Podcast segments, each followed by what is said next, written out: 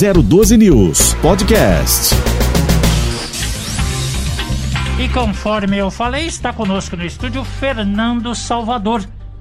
Salvador é nascido em São Paulo no ano de 1984, começou seus estudos de música aos 12 anos de idade, como todo artista começou cedo.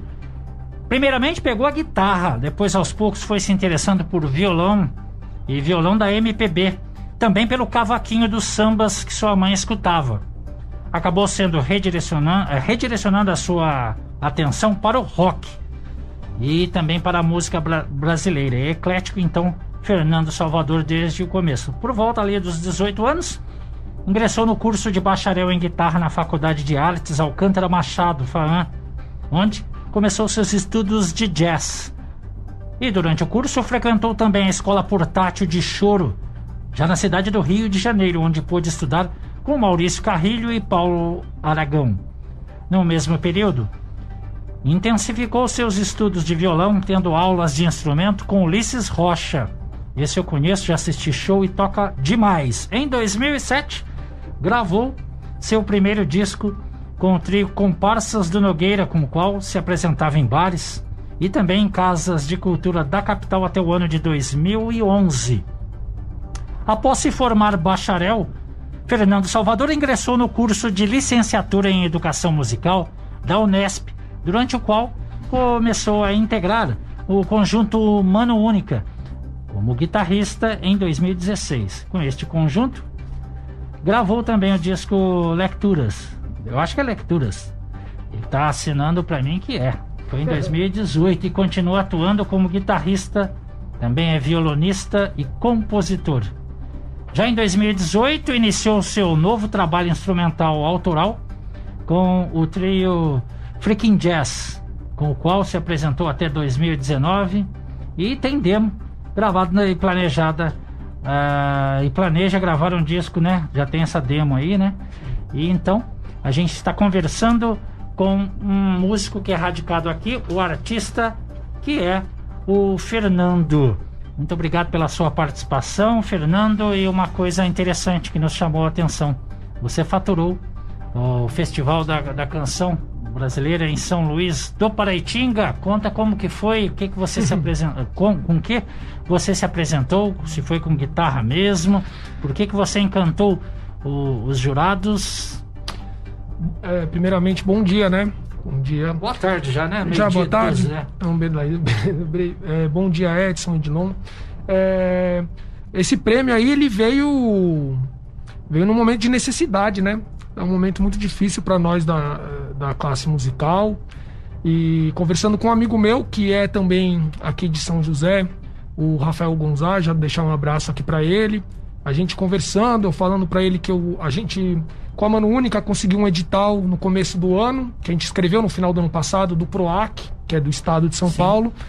E a gente gravou seis lives e deu um respiro um pouco pra gente, assim, deu pra gente ter um cachê legal, assim, deu pra dar um respiro mesmo, porque não estamos tendo show, então a gente fez seis shows, recebeu por esses shows, então foi uma coisa positiva.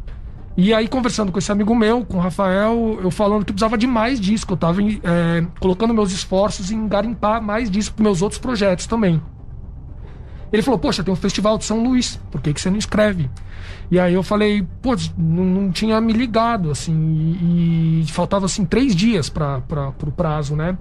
Eu falei, mas não tenho nada gravado. Ele falou, ah, grava aí, eu tenho um home studiozinho, né? A placa de som ali em casa. Eu falei, quer saber? Eu vou gravar violão e voz e mandar. Vamos ver o que, que vai dar, né? É, aí eu, eu gravei e tudo num dia, assim, eu gravei voz e violão. Eu falei, quer saber? Já que tem tempo, tem uns dias, eu vou gravar mais coisa. Aí eu peguei, comecei a gravar os instrumentos de percussão, fiz uma linha de baixo para as músicas, fui complementando, gravei uma bateria, fiz. É, eu pedi para um outro amigo meu, que é o percussionista da Mano Única, o Pedro. Também já deixar um abraço aqui pro Pedro Rodrigues. Falei, pô, tem uma música que vai ficar muito legal se encaixar uns instrumentos na nossa linguagem que a gente trabalha na Mano Única, que é uma música que é uma chacareira, que o nome dela é Ar e que foi né, pro festival. Então foi assim, o, o, formato do festival foi esse, tinha que gravar e mandar. E aí eu acabei mandando três músicas, que foi Ar, é, Mariana Fukushima que é uma música sobre o desastre de Mariana e, e de Fukushima, que teve da usina nuclear. Sim. E a outra foi o Ponto de Mutação, que foi aqueles né, deram assim como prêmio vencedor. Eles escolhem o, é, o que compositor que, que vai levar o prêmio e dentre as três músicas, qual que eles querem também considerar a vencedora. Então foi assim, foi num momento de necessidade de dinheiro e legal, porque também é, um, é uma uma mão de trabalho que eu mesmo nunca botei muita fé. Eu sempre compus para os meus projetos, tanto instrumental quanto de canção. Já deixei canções minhas com amigas cantoras, sabe, para botar no projeto delas, assim. Mas nunca tinha botado muita fé. E, e já desde esse começo da quarentena, eu falei: eu vou trabalhar isso, porque já tem tempo para ficar em casa. Vou trabalhar as composições, já vou pensando arranjo, vou começar a gravar e tal. E já vinha trabalhando nas composições, né? Então o festival tinha que ter três é, músicas inéditas, não podia estar em nenhuma plataforma, YouTube, nem nada. Então aí eu peguei três, duas eu tinha feito na, na, na pandemia e uma eu tinha feito antes. E aí foi, foi assim, mandei, Deu certo. Me ligaram, eu falei, pô, jura? Mas ela falou assim, parabéns, você ganhou o prêmio. Eu falei, é legal, mas que lugar que ficou? Falou, não, você ganhou. Como assim, né? Não esperava mesmo. Eu, para mim, se alçasse um terceiro lugar, já era um troco legal. Mas primeiro. Foi... Até por você ter foi... descoberto também em cima da hora, né? Ficou até surpreso com sim, isso. Sim, né? sim, sim, exatamente. Porque, assim, a, a, gente sempre bota fé no nosso trabalho, né? Uhum. A gente sempre é, faz com muito critério e às vezes até demais. O motivo de eu nunca ter botado muita fé nesse trabalho é porque eu nunca estudei canto a sério e também nunca. É, assim, eu mostrava, por, por não cantar profissionalmente, eu não. É, exceto numa única que eu faço backing vocal, assim, mas. É, eu não, não, nunca botei fé, assim, eu tocava pros amigos, ou em algum lugar, ia num sarau, assim, toca uma música, o pessoal fala, não, legal e tal, mas sempre com aquela impressão que estão querendo agradar, a gente sempre Sim. desconfia. Você não tinha grandes então, pretensões. É exatamente. É verdade, então né? veio uma bela confirmação, assim, ah, foi uma boa perfeito. confirmação. Assim, não, tem, tem uma qualidade, né? Uhum. Tem alguma pra coisa. Você mudar pra... até o seu pensamento em relação ao seu talento mesmo. Exatamente. Né? exatamente. Agora, antes do Edson começar a colocar perguntas para você, é, Fernando, é, você falou aí. Parece que a sua música tem um, um, um cunho matemática social, né? Você cita é, Mariana, né? Onde houve é, o rompimento da barragem do córrego do Feijão, que é o maior desastre ambiental do Brasil em todos os tempos, e também a usina nuclear de Fukushima no Japão, né? Sim. É, você se refere em que aspecto? A, você se direciona às vítimas? Como é que é? Qual é a letra? Qual é a... Ah, é assim, na, nas as minhas músicas, elas nas minhas composições eu tento sempre colocar aquilo que eu estou pensando, que eu estou sentindo, né? É sempre uma, uma mistura dessas duas coisas, tanto de filosofia de vida, as coisas que eu penso de política, quanto também no, no, no, no espaço mais íntimo, né? Até de espiritualidade e tal, de como eu levo e vejo a minha vida. E essa música toca num ponto que me toca muito, que é, é não só a questão ambiental, mas toda a questão ligada à, à, ancestralidade também, e que eu tenho já um, um tempo que eu venho trabalhando assim, venho. É, como que eu posso dizer? É uma pesquisa né, que a gente faz em busca da própria ancestralidade, em busca da nossa conexão e passa muito por essa questão da natureza e dos povos originários. A Mano Única, para mim, está muito dentro desse contexto também, porque é onde eu me conecto com as músicas dos povos originários, Sim. tanto de, dos outros países da América Latina quanto do Brasil também. Que a gente trabalha com ritmos regionais que são sempre ligados à cultura africa, af, é, africana, à cultura indígena, né? Então, é, afro-brasileira, né? Porque tem muita coisa que foi gerada aqui. Então, é, é um ponto de encontro muito grande, a mano única, e essa composição tá, tá falando disso, tá falando do de como esse desastre é, prejudi é prejudicial né, para a natureza, para o ser humano principalmente, porque a natureza sempre vai seguir em frente. Né? O ser humano pode sumir, que a gente vai. A natureza continua, né? Apesar de toda a destruição que o ser humano é capaz de causar. E, e é meio que um lamento. Essa música é meio que um lamento exatamente desses dois desastres, desse antropocenismo assim exacerbado que a gente vive, né? Já há décadas, há séculos, né? Perfeito. Então você busca as origens do som, né, nos povos primitivos, né, Edson? Boa tarde, Fernando. Eu acompanhei alguma uma parte do seu trabalho. Queria saber se eu posso afirmar que o jazz, e a bossa nova, assim como o MPB, são seus maior, as suas maiores influências assim na produção musical, tanto nos seus EPs, nos festivais. Uhum. Oh, são influências muito grandes, assim, porque a minha mãe, ela escutava muito, né? Milton Nascimento, Gilberto Gil, é, João Bosco e todas, é, toda essa pegada é, vai, vai influenciando a gente, né? E o jazz foi com uma descoberta sozinha. Apesar do meu pai gostar, eu não tenho memória assim dele escutar na minha presença. Eu lembro assim muito de chegar no ateliê dele, meu pai é artista plástico, né? E chegar no ateliê dele, ele tá escutando um bar, Vila Lobos. E aí eu gostava dessas coisas e, e como eu sou gente da geração do vinil, né? Tinha uns vinis em casa e eu também me interessei uma época por ser DJ, eu tinha uns tocar-discos, eu sempre, desde criança, a gente já tinha essa autonomia, né, de pegar o disco e pôr na sala para escutar. Mas depois que eu comecei a, a, a tocar os tocar-discos, eu comecei a ouvir tudo que tinha. Eu pegava, o que é isso aqui que era o disco do meu pai? E fui escutando, escutando. E também a música clássica entra nesse, nesse rol aí. E aí fui escutando os discos de jazz que eram do meu pai e da minha mãe. E e eu assistia, tinha um programa, tinha um canal, na verdade, quando eu era adolescente, um canal que minha mãe tinha TV paga da net, assim, e eu assistia que chamava Film and Arts. E tinha vários documentários de jazz, Charlie Parker, Wes Montgomery, e eu olhava aquilo, meu olho ia crescendo, já, já uhum. tocava, né? Então foram, é, são influências, assim, muito grandes para mim. E, e continuam sendo, né? São coisas que eu, eu pesquiso, assim, eu gosto de ouvir sempre os antigos, né? Eu tenho esse negócio de sempre estar tá ouvindo até o que eles estão produzindo agora, que o Gilberto Gil está lançando, que o Djavan está lançando, que, que o Milton Nascimento, né? E, enfim, são influências muito grandes para mim. Eu, eu não, não, sei se é, é, difícil pesar isso, né? né? Uhum. Você falou, ah, só é o que eu mais ouço, mas eu ouço muito, eu gosto muito de ouvir esse lance com a mano única veio, não foi à toa. Eu sempre gostei de ouvir música de outros lugares, chegar numa loja de disco e olhar a capa e falar, nossa, de onde que é isso aqui? Ah, isso aqui é de uns músicos lá de, do Senegal. Ah, bota aí pra eu ouvir. Eu fazia isso. Pô, vou levar.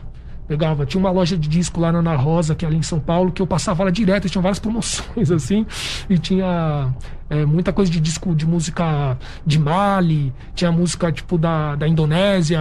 Eu pegava essa sessão e dava uma ouvida e falava, caramba. O público em geral rejeitava, você rapava tudo. Exa ali, é, né? é, porque é, outro colorido, né? É outro, beleza, já conheço isso aqui. Aí de repente vem um negócio falando, nossa, pode ser isso, né? A música ainda pode vir pra cá, pode vir pra lá. É, aí você é um terreno né, de infinitas possibilidades, né? Entendi. E como que você vê o, jazz, assim, no, no Brasil, na música instrumental em si? Porque sofre bastante, né, um preconceito, né? A gente tem uma cultura cancioneira, né? A gente aqui no Brasil, acho que devido muito à influência portuguesa, né? A gente tem essa cultura cancioneira. E é meio que senso comum você bota uma música instrumental, pessoa, mas quando que vai começar? Uhum. Né? quando E já falta comendo ali, e os caras. Então não tem essa cultura, eu acho que é uma questão cultural, né? Por exemplo, na Europa você tem muito isso, porque você tem desde a, de antes do Renascimento, do Barroco, e aí você tem depois com o Romantismo, você vai tendo as orquestras, então eles já tinham a música de câmara, tem uma questão da música instrumental para eles que era até ligada ao sagrado. Então eles ouvem com uma coisa que eleva o espírito ao céu. E a gente não tem isso. O português ele era diferente do, do, do alemão. Né? Eles tinham outra cultura de fado, enfim. Isso eu acho que vem para o Brasil é, dessa forma, né? Eu acho que a gente, né, no Brasil inteiro, assim, tem uma cultura, tanto que todas, ou quase todas, né, as manifestações culturais, assim, regionais, elas são com canto, né? Seja um maracatu, um, uma toada de boi, né? Do Maranhão, você tem no, no sul, né? O, o chamamé, várias outras é, vários ritmos sempre trazem a canção. É difícil você ter um, uma coisa instrumental brasileira. E por isso que também o choro me encanta muito, porque é onde eu faço essa conexão desses, dessa brasilidade, né? Desse ritmo de, de, de samba e tal, não sei o quê, que a gente gosta de ouvir, de cantar e joga para um instrumental. Então também o chorinho é uma coisa que ao longo dos anos eu fui apreciando e tocando e que me levou para esses outros instrumentos também, bandolim. Entendi. E a pandemia afetou todo mundo, é, de modo geral. Você, como músico e professor, também foi afetado, né? Então, esse festival ajudou bastante. E eu queria que você contasse quais são os próximos projetos é, durante essa pandemia, o que, que você pretende uhum. fazer. É, essa pandemia aí, para muita gente que também que eu conheço, está afetando e afeta e é bem, é bem difícil porque toca na gente na questão financeira, que nunca foi fácil para nós que somos músicos, e é sempre uma batalha diária, e toca também na questão emocional, porque a gente não pode se apresentar e a gente alimenta a nossa alma disso, né? Nosso espírito se alimenta disso. E de repente a gente não tem mais esse alimento espiritual. É, eu mesmo, durante a pandemia, sofri um pouco, porque uma hora cansei do metrônomo. Não tinha meu amigo pandeirista para bater um pandeiro comigo. Não, era eu e o metrônomo. Eu, metrônomo. O metrônomo, uma hora eu dá vontade de mandar ele para aquele lugar. Falo, pô, não aguento mais você, cara. Isso é muito chato. Porque é sempre a mesma coisa, né? Que o metrônomo é aquele instrumento que ele fica marcando o tempo pra gente, né? Então, a pandemia mexeu muito com isso. É... Mas apesar de tudo, eu consegui também, apesar de ter é, altos e baixos, né? Eu consegui manter os meus estudos e consegui.